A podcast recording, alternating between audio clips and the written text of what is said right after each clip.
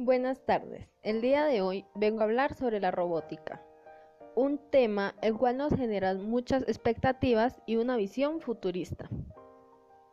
Primero que todo, debemos tener un concepto claro sobre qué es la robótica. Entonces, la robótica es una técnica que se utiliza en el diseño y la construcción de robots y aparatos que realizan operaciones o trabajos, generalmente en instalaciones industriales y en sustitución de la mano de obra humana.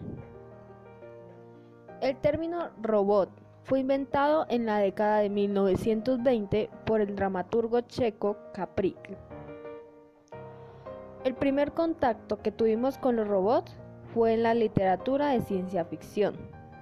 El cine ha dado un gran impulso y un desafío a los científicos para la creación de los robots.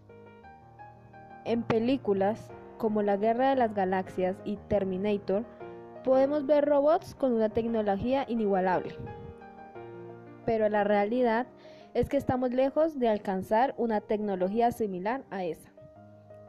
Aunque hoy en día se han hecho grandes avances en este tema, pero aún no es suficiente, lo cual ha hecho que las personas se pregunten por qué aún no hay robots mucho más avanzados. La idea del hombre es crear a un humanoide que se asemeje a nosotros y que su propósito sea ayudar a crecer al hombre, aunque pueda que en un futuro este sea la amenaza número uno de la humanidad. Este es el principal miedo del ser humano, que los robots nos vean como una amenaza y tomen el control de todo.